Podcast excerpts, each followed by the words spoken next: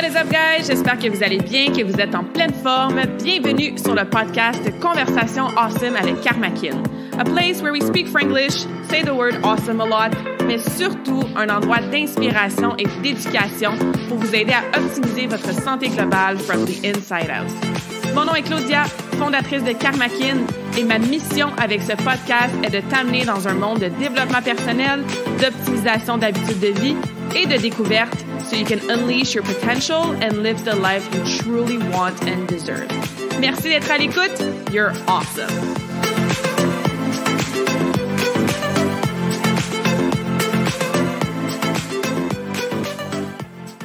What is up, awesome humans? Bienvenue dans la nouvelle conversation awesome de la semaine. Welcome to the show if this is your first time. Today, the conversation will happen in English because I'm sitting down with my dear, dear soul brother, good friend Bharat, uh, who has been on the podcast before with Ken. So, in the first couple months of the podcast launch, we had a great conversation about PMS, menopause, all things health related. But now he's back today to chat about trauma and addictions.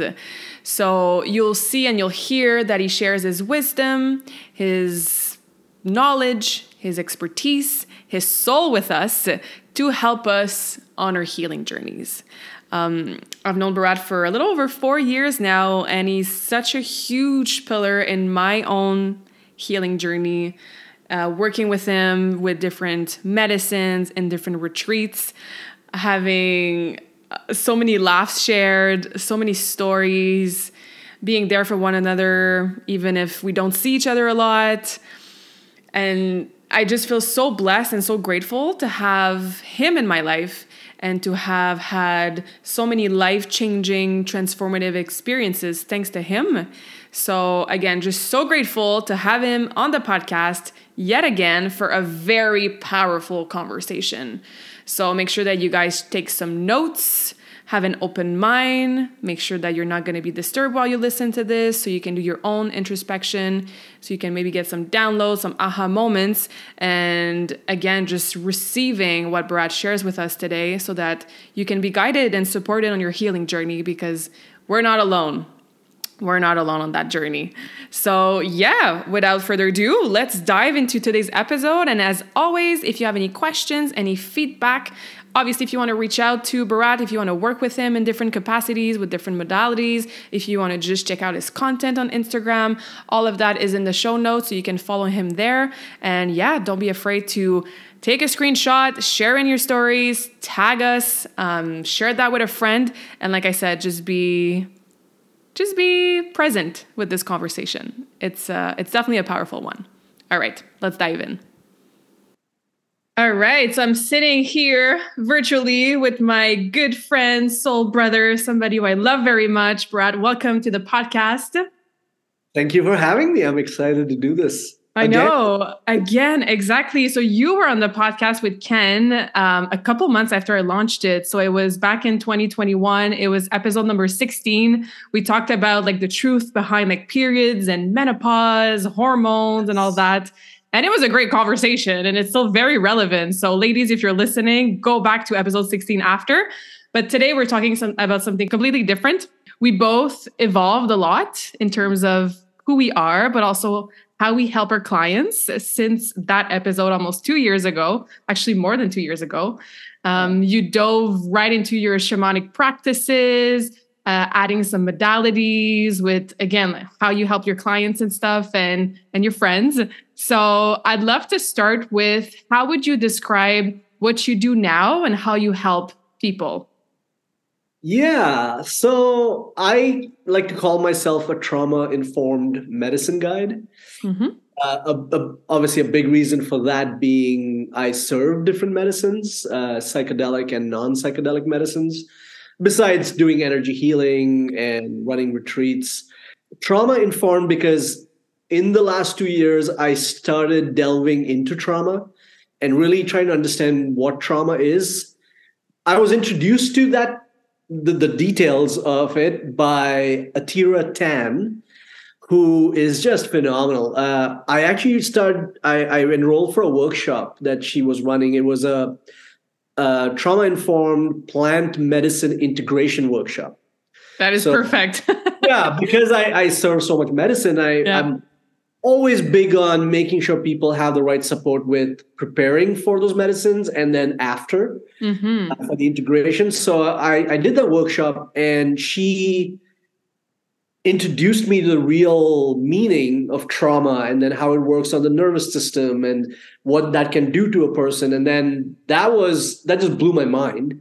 Um, which then led me to studying uh, Gabor Mate's work, mm-hmm which again blew my mind. And yeah. uh, I just uh, I just read his uh, last book, um, The Myth of Normal. Myth of Normal, yeah. Yeah. yeah. I haven't uh, read that yet, but I, I hear great things about it. Yeah. Yeah, yeah, it's amazing. And the other one that we can already recommend is uh, The Realm of Hungry Ghosts, I think it's called. The Realm of Hungry Ghosts. That's yeah, that's a great one for addictions. On addictions, yes. Mm-hmm. Uh, the first Gabor Mate book that I read was actually When the Body Says No. Yeah, I remember that book. Yeah, that was incredible. Wow. And uh, I think anyone should read it, but especially if you're in that health, fitness, holistic health world, um, I th- I think it's it's a must to read mm. that. So, yeah, I think I'm gonna add it to my list and read it again. I forgot about absolutely. that book. Thank you. Yeah. Anyway, keep going. So that's that's how I how I like to call myself, and that's that's the I do now. Yeah, I love it. Can we start with like putting some definition or like awareness around that word trauma because yeah. I hear this all the time. And I certainly had these uh, perceptions before where I was like, I wasn't abused as a kid. I had a very healthy childhood. I didn't have any like neglect or like drugs in the family. So oh. obviously, I don't have any traumas and I should not complain or worry or work on my issues or challenges because some people have it way worse than me. And you definitely helped me understand like, no, there's big traumas, small traumas. They're all very valid. Um, so can we talk about that at first so that if somebody's listening right now and they're like, I'm, I don't have any trauma, I'm good. We might bring some groundedness to that word and some other yeah. perspective. Yeah. I think I think that was knowing the definition first was the biggest mind-blowing experience for me because the the way trauma is defined, and I'll, I'll define this in two parts. And I just want to I just want to first, before I get into this, say I'm not a trauma expert. I am not a trauma therapist. What I have learned about trauma is from these people, Atira Tan and Peter Levine and Gabor Mate, uh, and then my own introspection. Because when you start st- understanding what trauma is, it puts you in this deep introspective space where you realize so many different things. And mm-hmm. so um, trauma is defined as so trauma comes from the Greek word, I believe, uh, which means wound, right? So if I was to stab you, you'd have a wound. Yeah. And what most people think trauma is, is the act of stabbing, hmm. right? We think that, yes, like you said, I had similar childhood, very good childhood generally, no big events, exactly. right? Uh, so we think that, oh, yes, the stabbing is the trauma, but that's just the traumatic event. Mm. What the trauma really is, is the wound. It's what happens within you when the traumatic event happens. That's called the trauma. Mm, I like right? that. Yeah, and so it's it's your response to that. And now it's really important to understand that not everyone gets traumatized right? So two people can go through the same traumatic event, but one person may not develop trauma and one person may. Right? Why is that? Like what what are the factors that could indicate somebody get traumatized and somebody would not? Yeah, so quite a few factors, right? So uh, one, has there been past traumas? Right uh, have what's the current state of the nervous system right now it, mm-hmm. when during the uh, when the traumatic event happens mm-hmm. your nutrition plays a big role your current uh, lifestyle or your socioeconomic uh, condition. Obviously, you know your household, um, your gut bacteria plays a big role. Actually, uh, gut bacteria, chronic inflammation, which leads to the neuroinflammation. In fact, the more chronic inflammation and neuroinflammation you have, the higher your risk of developing trauma. Mm. And also, the higher your risk that therapy will not work for you. That's the other interesting, yeah, difficult part of that. Um, so that's one one aspect of trauma or one definition of trauma. The other aspect of trauma is when something that should have happened or something that you should have received and you did not. Mm-hmm. Right. So that, when you when you made that post about that, like that blew my mind. Yeah, and that, I know you're, you're going to share some examples, right? But that I really wanted to chat about that on a podcast today because I was like, wow, we always talk about what happened to us, but like, what about the stuff that didn't happen, right? So please continue because that blew my mind. And that that for me, just like yourself, that that's what made me realize my traumas. Mm-hmm. I Same. call them micro traumas, uh, and not because I'm devaluing them, but mm-hmm. because mm-hmm. they were not capital T trauma. Mm-hmm. We can we'll talk about capital T, small t, or simple and complex traumas, but basically, um, you know, let's say for example, you uh, you're a little kid, especially especially these these are events that may be happening between age zero to seven specifically, mm-hmm. right? That's when our nervous system is so sensitive. We literally our survival depends on this other being, right? And usually it's the parent, right? Mm-hmm. And then eventually it becomes school and things like that. Um, but let's say, for example, you tripped and rolled down the stairs, right? And instead of, in that situation, instead of your parent coming hugging you and say, and you're crying out, and you, you, you know, uh, instead of hugging you, says, I told you not to, you know, uh, wear those shoes, mm-hmm. right? Obviously, they mean well right? Yeah. let's not let's not all blame our parents right now, but yeah, right. The, the intention was obviously in that situation, the intention was uh, good, but the problem is there was a lack of attunement, mm-hmm. right? There was the lack of being present for this child's current feelings and situations and the pain. And so what happens is what in, what the child internalizes is that oh, it's my fault. Mm-hmm and I upset this person, my savior, my God, right? Especially from age zero to three. Yeah.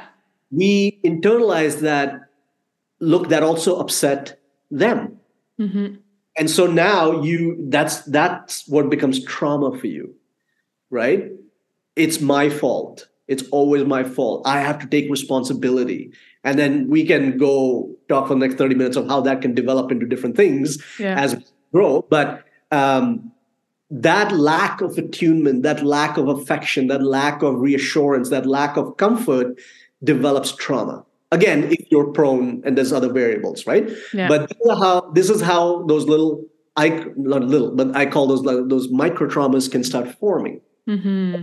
What this is doing now is it's creating your subconscious programs, right? From age zero to seven is when all of that foundation is laid uh, laid down. So. Mm-hmm you grow up with these little programs, these subconscious programs, which then shows up either as very subtle behavior patterns or it can blow up into bigger things. Mm-hmm.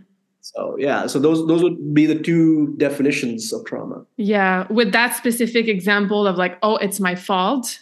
Could mm. you give an example of how it could show up in an adult life in like a smaller way, and then how it could show up and really blow up and influence negatively somebody's life? Totally. I think, and I'm saying this a lot from my experience. Um, I think things like that can eventually show up where maybe you you always take the blame. Mm. Even if someone is responsible for an action that affects you, you may not voice that. You may be like, "Oh, maybe I did something." Mm. Right? And I'm I'm going to preface my next statement with a trigger warning. It is so often possible where sexual abuse victims, uh, rape victims, will blame themselves. Mm. You know, oh, I should not have gotten drunk, right. or should I should wear that dress, right? Yeah, mm. or anything on those lines, right? I, I shouldn't have gone out or you know um, again depending on you know the, the, there's a range of uh, sexual abuse that happens or even in the in the home sometimes which is very common, um, they would still blame themselves because remember, especially at that age, if it's happening, they're blaming themselves saying, I must be doing something wrong. Mm. Right? Because this is an adult. They know what's right and wrong. They Yeah. know what's good and bad. Yeah. So I'm doing something wrong. Yeah, and they feed me and they make sure that I stay alive and they're responsible for my life. So I better like listen. And they're probably right for telling me this that this is my fault and I should have worn different shoes, right? Absolutely. And again, we're too young to do this consciously. Like this all happens and we're not aware of it. It's all subconscious, you know, programming, like you said. And I like to give the analogy of like a website. So, for example, you go on uh, karmakin.ca, you see like the photos and the text and all that. Like this is your conscious mind. Like this is what you see, what you're aware of. But behind that, there's all the coding and the programming. So then when I click on the homepage, automatically, you know, the homepage appears. Right. So as you grow up, you know, and as you are so influenced by these programming, it's the same. When this happens, automatically I have a coding in my subconscious mind that tells me go to homepage or take the blame on me. Yeah. Right. So I love that analogy. Yep, that's bang Yeah. on. Let's do one more example because for me that's really fascinating, and I think it's really gonna help bring some awareness of like some of the micro or smaller T uh, traumas that we could uh, maybe have lived, you know, in our in our childhood. Um, so, for example, somebody who didn't receive love in the way that maybe they thought would be like that safe space to be themselves or like if there's another example that comes to mind um, and i can give an example for me i never felt like i could be my full spectrum self of emotions Mm. right so for example on the ice as a figure skater whenever i would miss a jump and i would not be quote unquote perfect i would get very angry at myself but then what I received as feedback from the coaches, from my parents, from the other parents in the stands was like, oh, you're you have like a really shitty attitude, you have a really strong ballet character. Uh, this is not good to do that, you know, on the ice and blah blah blah. But then nobody really showed me how to express anger in a healthy way. So then why I internalized like, oh, when I'm angry, I'm not being a good skater. I'm being bad. I'm doing something wrong you know? And it's just only like in the last two years that i allowed myself to feel and then express anger in my adult life. But yeah because i didn't have what i didn't have at that time was that person that safe space to fully express anger in a healthy way. I don't know if you have another example that comes to mind um, Yeah, like it's it's it's interesting because as you're saying that, there's so much coming up, and I'm I'm I'm sure we're going to chat about that because a lot of it, a lot of traumas form around suppression of emotions, mm, right? And so, like, an example is when in school, right? Um, my school was a certain way, and we we were almost most of the time told to behave and keep quiet and maintain silence in class and speak only when you're spoken to mhm, and you know things like that right? And uh, you speak out of turn and that's a problem. You speak during a certain time and it's a problem. So constantly being told that my voice doesn't matter. Mm, and so what happens is then I am afraid to express myself in future situations. I grow up that way, which I call myself. Obviously, then you know there's labels that the culture puts on us, right? So then I became, oh, I'm an introvert. That's what. mhm. Am I really an introvert? Yeah. Like, not clearly. You know, if you, it, it's it's fascinating because this is it really is it's infinite because yeah um, I, I always joke, and I joke with our friend Jasmine uh, when we both started getting into learning trauma, studying trauma. Uh, we used to joke that we all are literally a bunch of traumas in clothes. Like Yep. everything. Once you start studying trauma and you look from that lens, you realize every literally who you are can be traced to traumas. Again, let's make this clear: trauma exists on a spectrum, just like everything else. yeah So there is these small t traumas leading up to capital T traumas, right? So Mhm. uh, which can include then addictions and all those things. So, but all our personalities, what we want to do in the world, are we high achievers or not so high achievers? Are Uh, people pleasers, you yeah, know. are we motivated? Are we not motivated? Are we hard workers? No, all these little things. Like even if you look at the best athletes on the planet, I can guarantee I can tell you what all their stories in some vague ways are. Mm-hmm. It's the traumas that push them to that kind of uh, effort and focus and singularity and you know championship, right? Yeah. Um, so it's it's phenomenal when you start seeing it from the lens of trauma. It's like, oh, that's trauma. That's trauma. Yeah. not in a judgy way. That's the important no, thing. It's the awareness piece, just being it's aware of it. Absolutely. Yeah. I think uh, it's important to mention this to the readers is now if you do start delving into this and you're looking at, you know, you start looking into trauma, you have to do do your best to not judge it, not do it with some blame, because that's the human experience. It's not, you know, on one level, yes, that's the culture. And that's, you know, most of the people that I work with are what I call cycle breakers, right? Yep. We're all breaking the cycle, this generational cycle of a lot of different things we've gone through. Mm-hmm. And so we have to do this with compassion, understanding it is, you know, culture and intergenerational stuff, but also that's the essence of human existence mm-hmm. right if we didn't have these experiences we probably wouldn't be human yep. we'd probably be something else mm-hmm. um, probably we wouldn't even incarnate if we didn't have all this to work through mm-hmm. right so uh, i think i think that's an important thing to mention to the audience yeah it's a good reminder as well to uh, for me anyway, um, I always like to remind myself like I am literally nothing spinning on like a tiny, tiny like ball of I don't know what in the middle of infinity. Yeah, like I can just do my best, you know, and totally, that totally. brings a bit of of, of uh, reassurance. Um, yeah. So we mentioned awareness, right, being like kind of the first step in like the healing journey. How do we heal then? How can we move forward in life with the awareness and with the traumas? um, how can we break the cycles like what are some of the first steps and then some modalities that you use for yourself and with your clients um, just before we go into that i just want to make a distinction between simple trauma and complex trauma yes uh, simple trauma is when there's one event that happened that creates some trauma right it just ha- it's a, it's a one-time occurrence mm-hmm. right so for example uh, a significant breakup right depending on how your nervous system is and the situation, the support you have, and da da da, you could develop a certain trauma from it. Mm-hmm. Right? It, and it's interesting, again, just kind of re- referencing to how there's so many factors that can decide if you get traumatized or not. There's there's there's people who, let's say, I know someone who recently went through a breakup, and because of some of the work she's been doing on herself, she's obviously feeling grief, mm-hmm. but she's navigating it or has been navigating it through a lot of different ways, right? Yeah. Feeling the grief and still hurt from the experience, but doing it that way. Mm-hmm.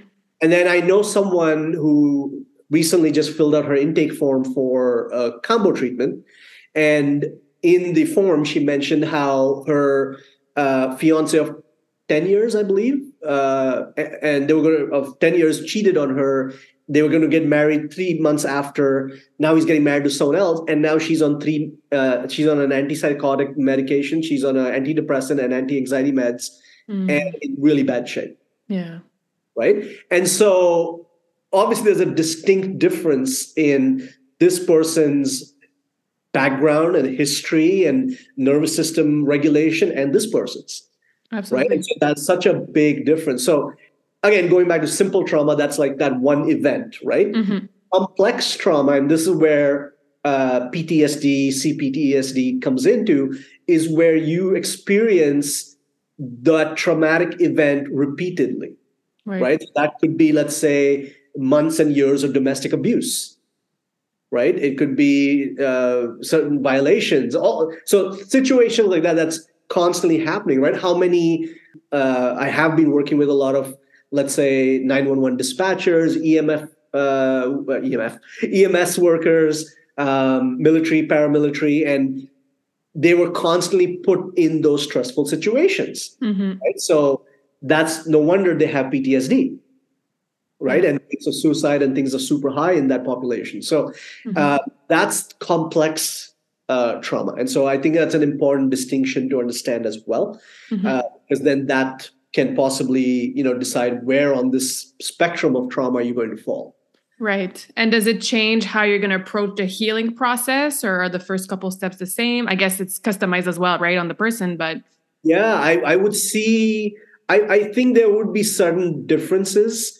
Obviously, everyone's you know um, uh, individual. Mm-hmm. Uh, you know, obviously, cultural, socioeconomic yeah. uh, circumstances play a big role, right? Like we we know how you know the history of indigenous people, uh, mm-hmm. black populations. I hope that's the appropriate word to say.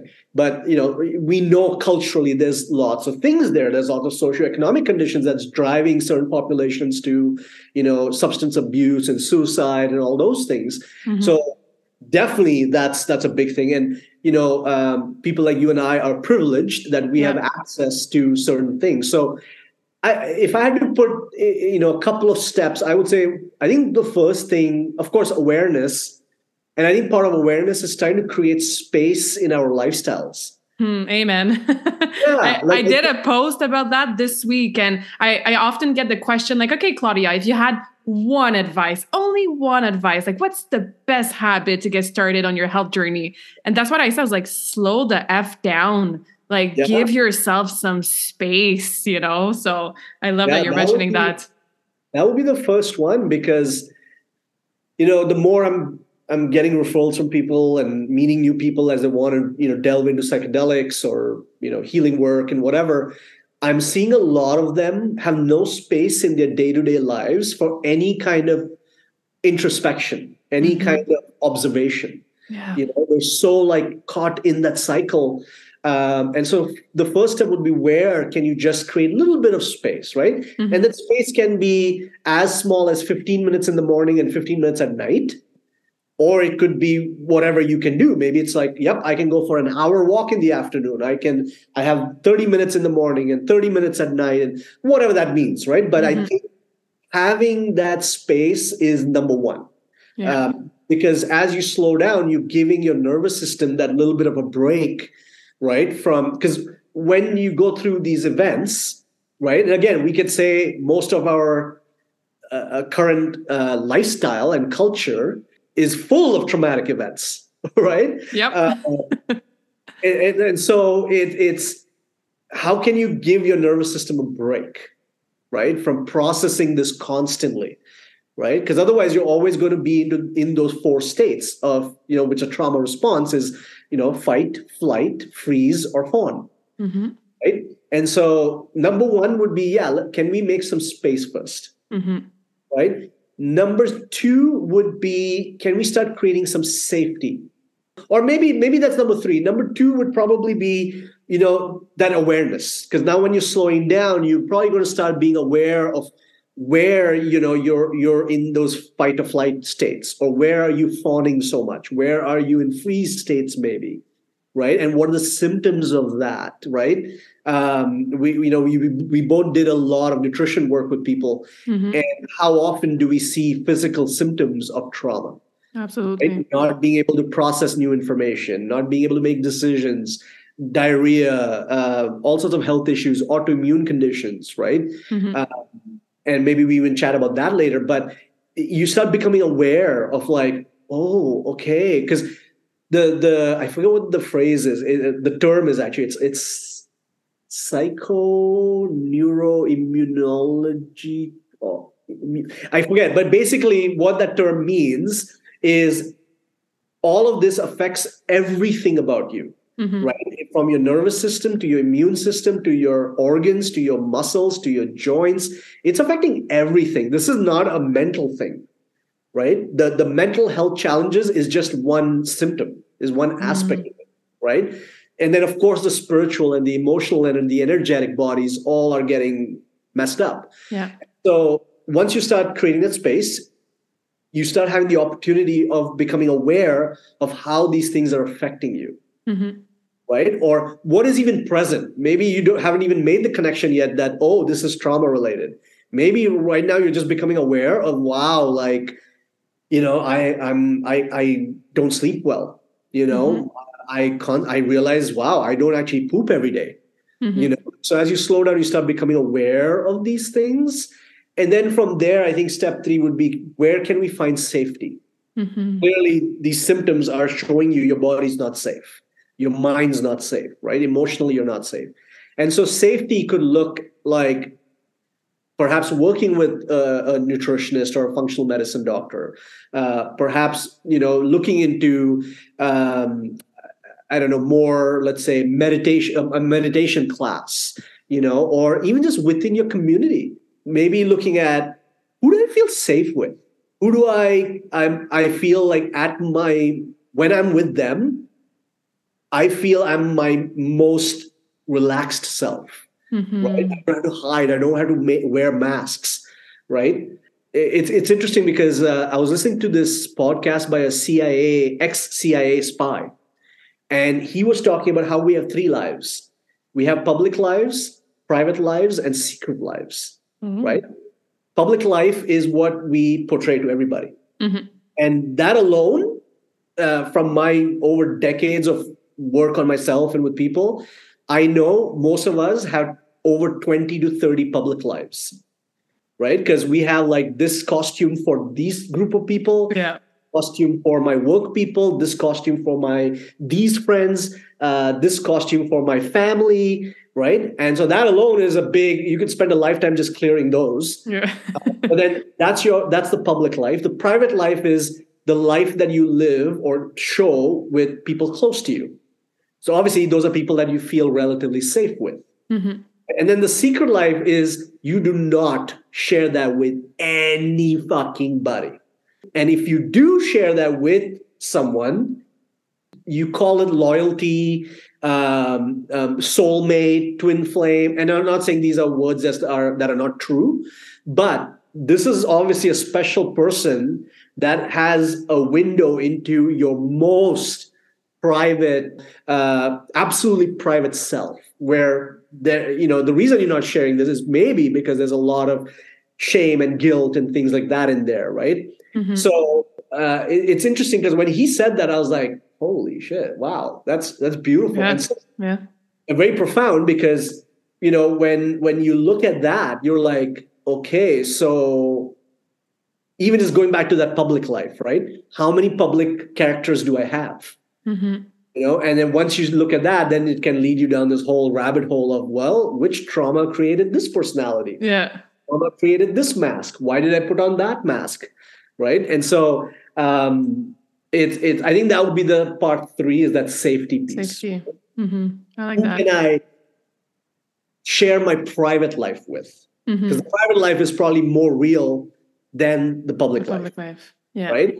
Um, so I think figuring out that that would be number three, right? And then number four would, and again, I think it's it's it'll lead you there. I don't think people have to go step one. No, no, step, no. but I think as you start slowing down, you become more aware of the symptoms. Mm-hmm. As you become more aware, you're like, now who can I reach out to? Yeah. Right. Who are the, my trusted people? Right. And then from there, you're going to things are going to come up, especially with suppressed emotions right? Where have I been? Because all these uh, masks you've been wearing have been to suppress something. Mm-hmm. To hide something, yeah. Yeah. So once you become aware of the suppressed emotions, okay, now how can I express them healthily? Mm. Is it is it a therapist? Is it talk therapy? Is it somatic therapy? Is it plant medicines? Is it energy healing? Is it what is it? You know, and that everyone's got their path, yeah. right? Uh, is it breath work? Uh, whatever that may be. So I would say that would be a general sequence mm-hmm. working through trauma. And yeah. indeed, the more complex trauma you have, the longer you're going to spend time in those steps, possibly. Because mm-hmm. right? uh, because your wound, there's a lot of scar tissue now. Yeah. Right? You've developed so much, such dense scar tissue. It's going to take a while.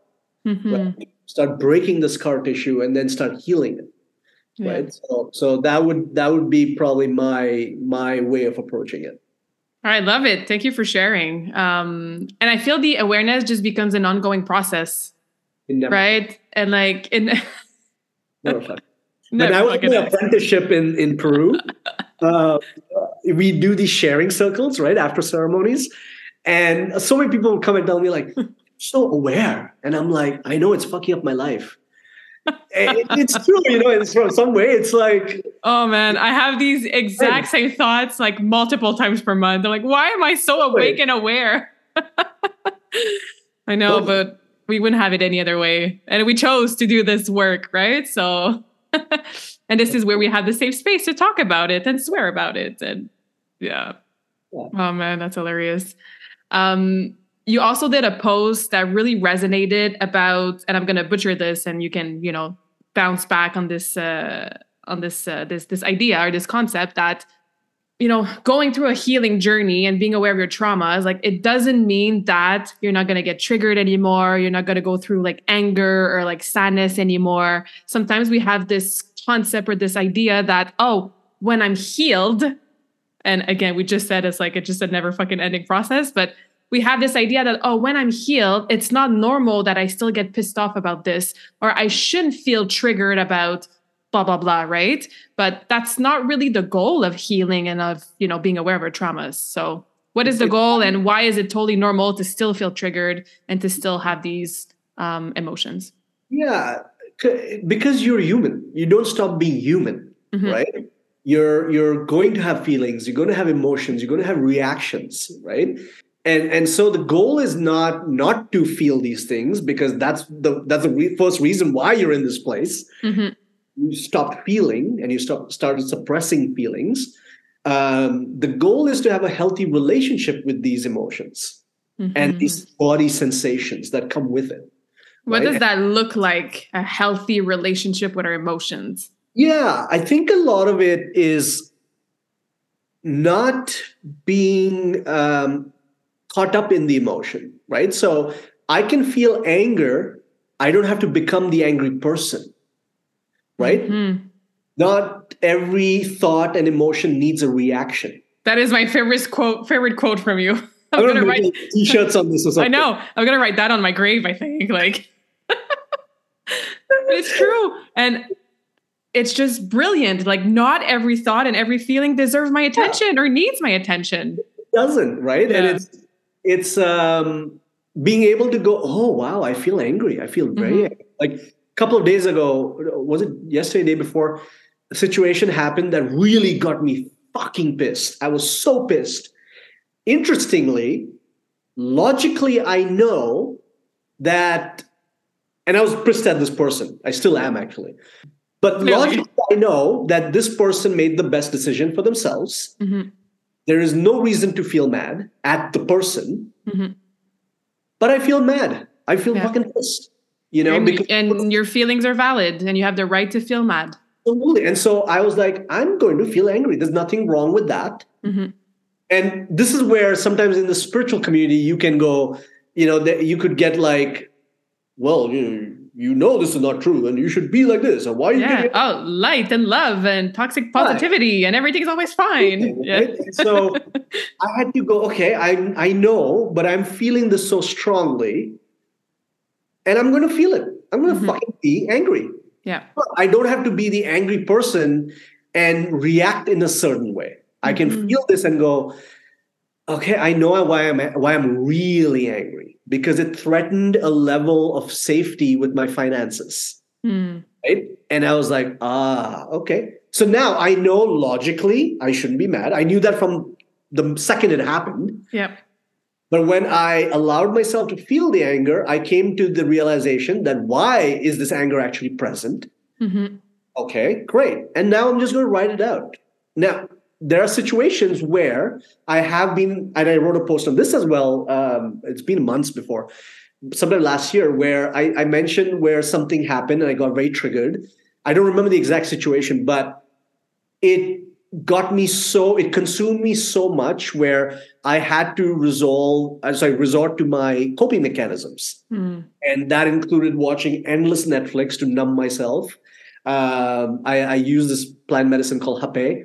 Um, I use it way more frequently than I usually do, and and I chose to indulge in them without mm. intention. I was like, you know what? This soothes me right now. This comforts me right now. So I'm going to use it.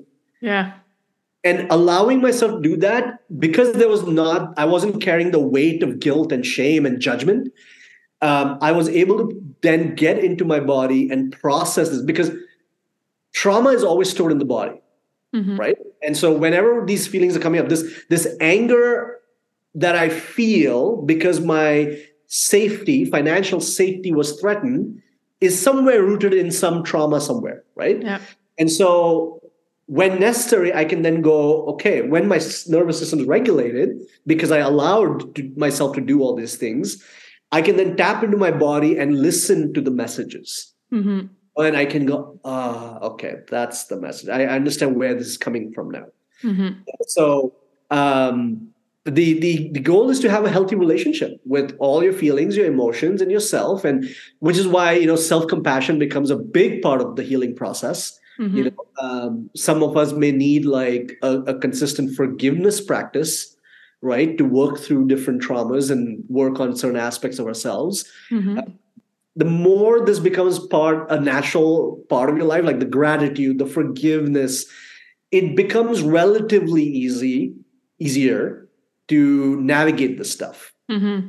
Um, this is not how I was even three years ago mm-hmm. five years ago or seven years ago. So uh, it it takes work, it takes time, and but this is the blessing um, that you and I have, where because we don't have complex trauma, capital T trauma, we are in a position where we can support those that do, and mm-hmm. even those that have like the the micro traumas, right? Yeah. Uh, so I, I really see this as a blessing, and often when I'm triggered and I'm going through my stuff, I always, and not from a egotistic way or something, but like go, look, this is a blessing right now. This is, this is, as you heal through this, you're going to have, it's going to improve your, strengthen my presence to offer to someone else. Mm-hmm. Sometimes even that brings a certain level of comfort, right? Yeah. So, yeah. Absolutely. I love that. I remember reading that post because, as you know, I had, you know, eating disorders in my early 20s. And that is definitely my coping mechanism. Uh, even to this day, like when I have a night, I'm like, oh, I have no plans. I start to feel lonely a little bit. And obviously, my brain turns to like, I could go get food so that I'm not going to feel this alone, right? Like the food becomes my friend kind of thing. But then because I have a much, much healthier relationship with my emotions, I can just allow myself to feel them. Like, okay, I feel lonely right now, right? Let, let's just sit with that. What does it bring up? Like sadness, maybe some grief because I had to let go of a relationship recently or whatever that is, right? So I just sit with it. But then when I read your post about it's okay sometimes to indulge in our, you know, coping mechanism, whatever they are, that just gave me so much permission to have my popcorn once in a while and watch Netflix if I wanted to and have a couple extra cookies but without, like you said, like the sh- the shame and the guilt attached to it. Yeah. And I think sometimes we try so hard to be quote unquote optimal and perfect and ideal. And like if I'm on a healing journey, then I need to quote unquote have that standard. So it's almost like you're using your trauma into your healing journey. Like it's over being an overachiever with like your personal development and your spirituality. Yeah. Yeah. Uh. so again, just that piece of remembering like I'm human and if I want to have popcorn tonight because it makes me feel good in the moment, the intention is grounded and is aligned. And it's not like I'm having three bags of chips because I don't want to feel this, this, this, and that. So I think like where we're coming from with these coping me- mechanisms or can be like that's very a sign, That's a sign of a regulated nervous system. Exactly. Relatively regulated, right? We're still triggered. We're still yeah. like, you know, uh, activated. But the, the the the difference is that oh, okay, I am going to engage in my coping mechanism and not feel shitty about it mm-hmm. and spiral from there, right? Exactly. Right this this bar of chocolate gives me so much comfort that I'm lacking from whatever the event is or mm-hmm. the situation is, right? Yeah. And so it, that's the sign of uh, almost like a progress tracker of like, oh, I am in a better position. I am healing. I am mm-hmm. healing from right? Mm-hmm. Um, like even I just uh, served Kambo to someone uh, last week, and she sent me a text on Saturday talking about how this is the first Friday where she hasn't had alcohol or hasn't used drugs and that Friday, shit hit the fan for her. Mm. But she was able to go, I, I don't want it. Mm. That that little bit, it may not seem like much sometimes when you're deep in the doo-doo of chaos, but like that little bit, that one Friday, that one weekend is massive.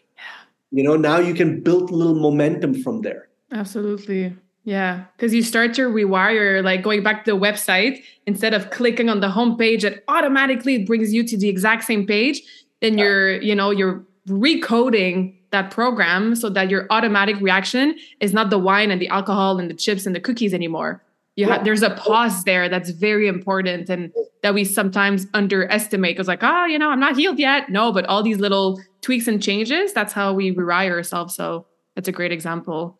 Yeah. Um, so then when does a coping mechanism becomes an addiction? Like are they related? Or are they totally different?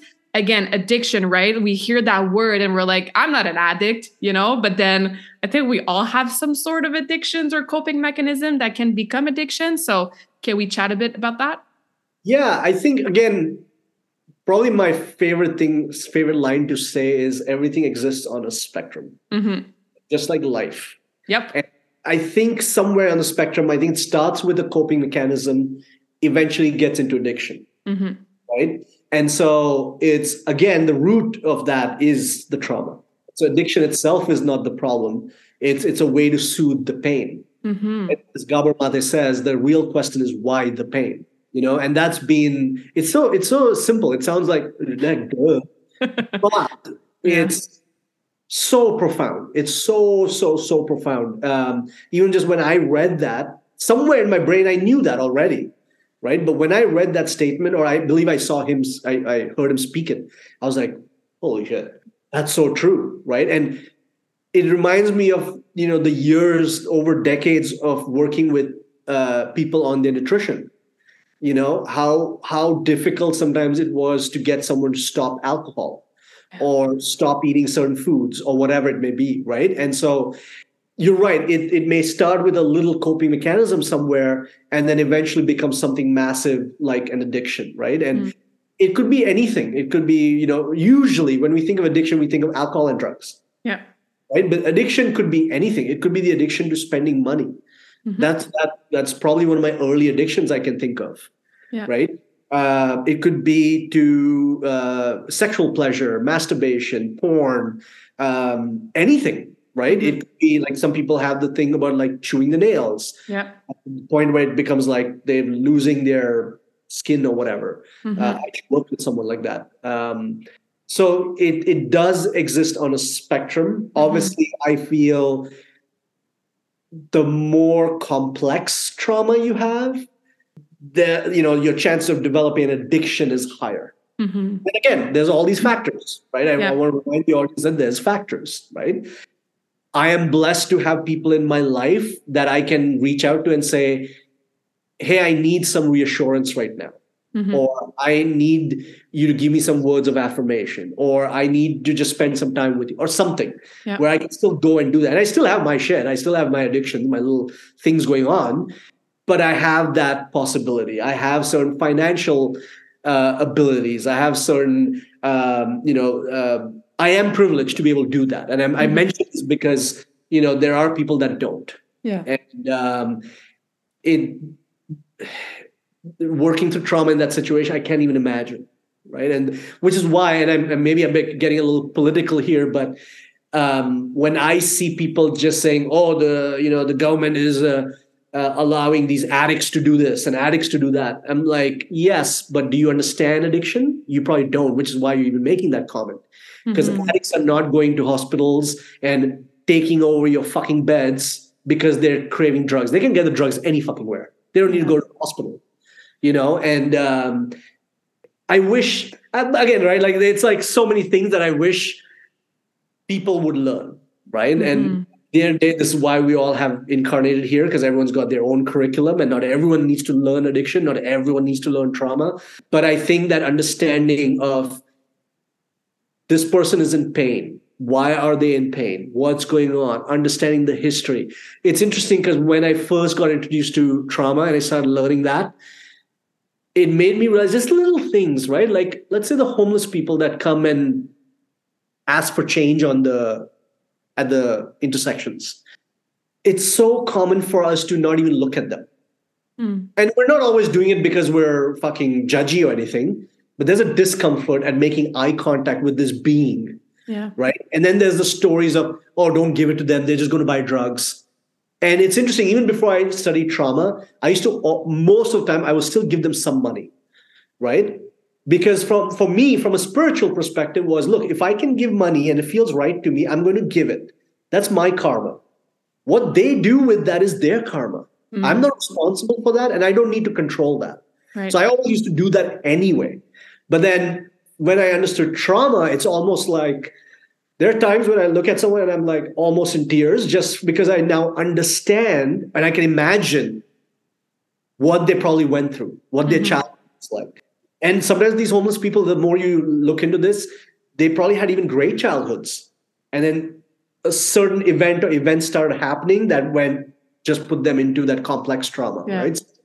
Um, yeah, we know. never know. We never know what somebody's going through, you know. And uh, again, like the judgment, where we judge on other people, like just take a mirror and look back what you're projecting. And again, like with self compassion, obviously, but yeah, addiction is a is a big piece for sure. And you know, even like social media, right? And like work, right? And like Netflix and YouTube videos, and just that that distraction from feeling that pain yeah it's uh it's very yeah. present totally and, and and this this is where we also have to realize right like it's obviously there is some uh pain or some some void that we're trying to fill when we're trying to look for this these these uh, momentary pleasures right these yeah. quick dopamine hits obviously from one aspect obviously social media is literally designed mm-hmm.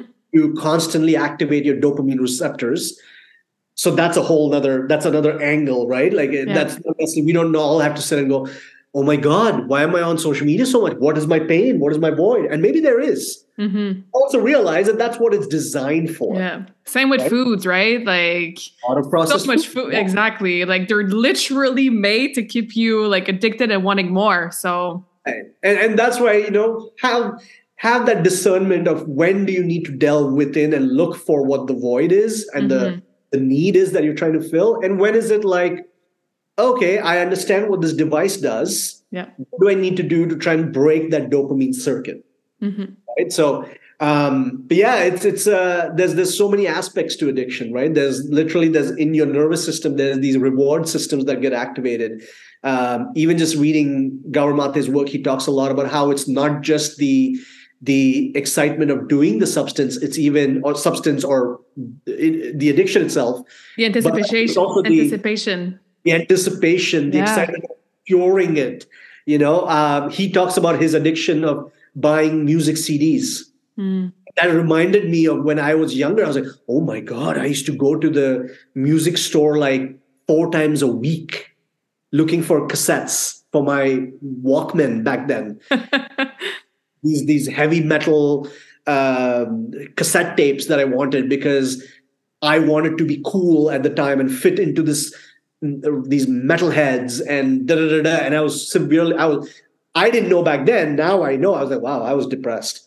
Mm-hmm. But it, it was like, oh my god, yeah, I remember sitting in my uh, hostel, like going, oh my god, um, tomorrow I'm going to go. I'm going to catch the. This is when I was in India for a while. I was doing engineering, and um, it was like I'm going to catch the rickshaw and then go to the train station. In the train station, I'm going to go there. Then I'm going to walk across. Visualizing that, I could feel the dopamine. Mm-hmm. You know, I'm going to go this, and going. Let me look up what what new albums are there, and then getting it. Then the the excitement of like ripping the plastic off. Putting in the, oh yeah, it's like that whole experience. Mm is creating circuits in your brain that the deeper you're in is hard to break too. Yeah. You know, so which is why a lot of times sometimes one modality is not enough, right? Like I work with you know some people who are going through addictions and you know uh, even just not even substance addictions, but also like behavior patterns that are just they're just stuck in those patterns, right? And I work with them from a sometimes using Kambos, sometimes using psychedelics, but also encouraging them to have modalities or things they do in between these sessions, right? And that could be here, here. This is some nutrition stuff I'd like you to start doing. These are some supplements I'd like you to start doing. Hey, mm-hmm. go talk to this person and start doing some breath work or whatever it may be. And I feel the more, again, the more complex your trauma is, you may need multiple modalities either at the same time or in phases. Mm-hmm. So much wisdom. Thank you for sharing. Um, how can we learn more about what you're doing? If somebody's listening to this and like, oh my God, I really need to work with Bharat or read his awesome posts that he seems to be posting and create a lot of aha moments in our brains. Um, how can we follow you, reach out to you if we need help? Yeah, the best place would be my Instagram. Uh, it's at Be Thy Medicine. Um, DM me anytime. Um, my email is heartofgodbook at gmail.com. Email me there or I think I think DM's the actually the simplest one. And there's a little in my bio. There's a little, link uh, where they can even set up like a 15 minute free discovery call and see if uh, we're the right fit, if the medicines are the right fit. Mm-hmm. And it's happened many times where I have had these discovery calls with people, and I've I've referred them out to someone else because hey, maybe you're not ready for this medicine right now. I don't think this is the right method. You need to right path for you. Maybe go do this with this person go do this with this person you know or here's a couple of books to read before we even start doing this kind of stuff right mm-hmm. um, so i will i will always have an honest conversation with you and uh, see what we can do together yeah. or mm-hmm. Yeah amazing. Well i look forward to my Kambo treatment uh, with you oh, in yes. like a month. Well look forward. That's a overstatement but